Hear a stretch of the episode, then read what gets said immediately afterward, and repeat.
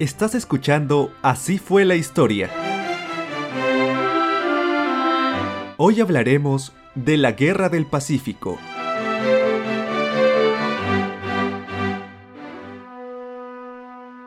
La también llamada Guerra del Salitre o Guerra de los 10 centavos se desarrolló entre los años 1879 y 1883. Pero para llegar hasta ese punto debemos remontarnos hacia la Segunda Revolución Industrial, producida a mediados del siglo XIX, donde la burguesía mundial impulsó la transformación de metales, la extracción de minerales y la fertilización de campos para transformarlos en nuevas mercancías. Dos países competían en este proceso, Alemania e Inglaterra, potencias que tenían interés en los yacimientos de salitre por su gran poder fertilizante. De esta forma, los monopolios ingleses se asentaron en las costas de Tarapacá y Antofagasta, pertenecientes a Perú y Bolivia respectivamente, acaparando la extracción del salitre por encima del guano y provocando tensión en sus países limítrofes, especialmente en Chile, que aunque también extraía salitre en sus costas, lo hacía en menor proporción que sus países vecinos.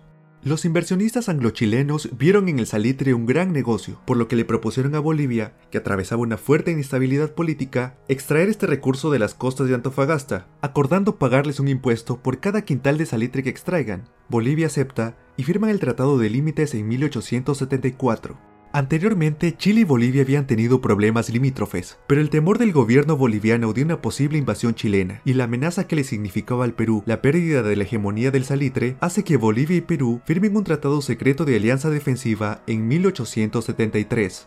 Años más tarde, en 1879, Hilarión Daza produce un golpe de Estado en Bolivia, alterando las tensiones entre los países de la costa del Pacífico. Sus medidas populistas hacen que se eleve en 10 centavos la extracción del salitre, rompiendo el tratado de límites firmado anteriormente. De esta manera, el gobierno boliviano ordenó embargar los puntos de extracción de salitre, pero en respuesta, el ejército chileno invadió rápidamente Antofagasta, provocando la declaración de guerra de Bolivia. Sin embargo, el gobierno peruano trató de apaciguar el conflicto, puesto esto implicaría el ingreso del Perú a la guerra, aunque no contaban con que la burguesía chilena ya tenía conocimiento de este tratado secreto, lo que desató la guerra entre la Alianza Peruano-Boliviana y Chile el 5 de abril de 1879.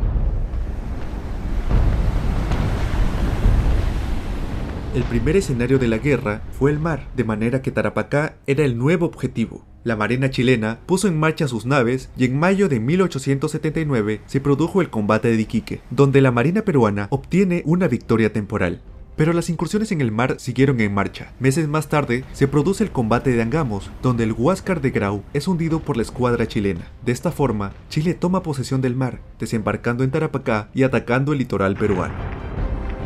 La guerra continuó en tierra. Las tropas peruanas solo tuvieron un triunfo táctico en Tarapacá, puesto que la Armada chilena ocupó rápidamente este territorio hasta quedarse con ella a fines de 1879. El gobierno peruano hasta entonces presidido por Manuel Ignacio Prado entró en crisis política y económica tras el golpe de estado de Nicolás de Pirola. Los chilenos exigían la rendición de los peruanos, pero a pesar de ello, las tropas del Perú siguieron luchando en Arica al mando del coronel Bolognesi, quien se inmoló junto a sus tropas.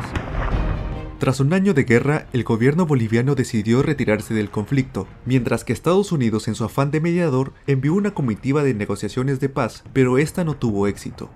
Pero la guerra continuó su curso. El ejército chileno bombardeó los puertos del norte peruano en la llamada Expedición Lynch. Las haciendas se vieron perjudicadas y sufrieron un revés puesto que la servidumbre se alió a las tropas chilenas, tras la toma de los puertos del norte, las tropas invadieron y saquearon Lima. En algún momento trataron de bombardearla. Sin embargo, el hecho no se consumó porque comandos de las flotas extranjeras asentadas en Perú, lideradas por Sterling y Petitoars, disuadieron a los chilenos. El Perú seguía destruido. En 1881, Nicolás de Pirola huyó dejando la presidencia libre. En ese momento se nombró de emergencia a Francisco García Calderón, quien no cedió ningún territorio, por lo que fue capturado. En su reemplazo quedó Lisandro Montero, quien no combatió contra los chilenos. En paralelo, el general Andrés Avelino Cáceres organizaba la resistencia nacional en los Andes del Perú, con la que libró duras batallas hasta 1882, en la llamada Campaña de la Breña, donde salió airoso, provocando la retirada de los chilenos hacia la capital.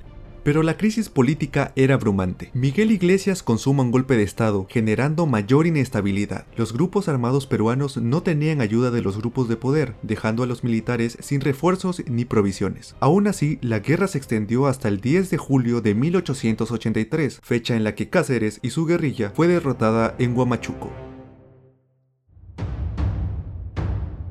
Tras el fin de la guerra, se firma el Tratado de Ancón, en la que se cede a perpetuidad Tarapacá y se deja en manos de Chile las provincias de Tacna y Arica por una década hasta la convocatoria de un plebiscito. El Perú quedó sumido en la peor bancarrota de su historia republicana y dejó en evidencia la grave división social que existía. En conclusión, la Guerra del Pacífico consolidó a Inglaterra como potencia mundial del siglo XIX, apoderándose del guano y el salitre de Tarapacá y Antofagasta, así como las economías de Perú y Chile.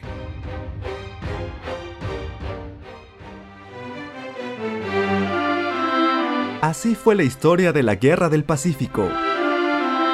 Soy Ángel Paredes y nos reencontramos muy pronto en un nuevo episodio.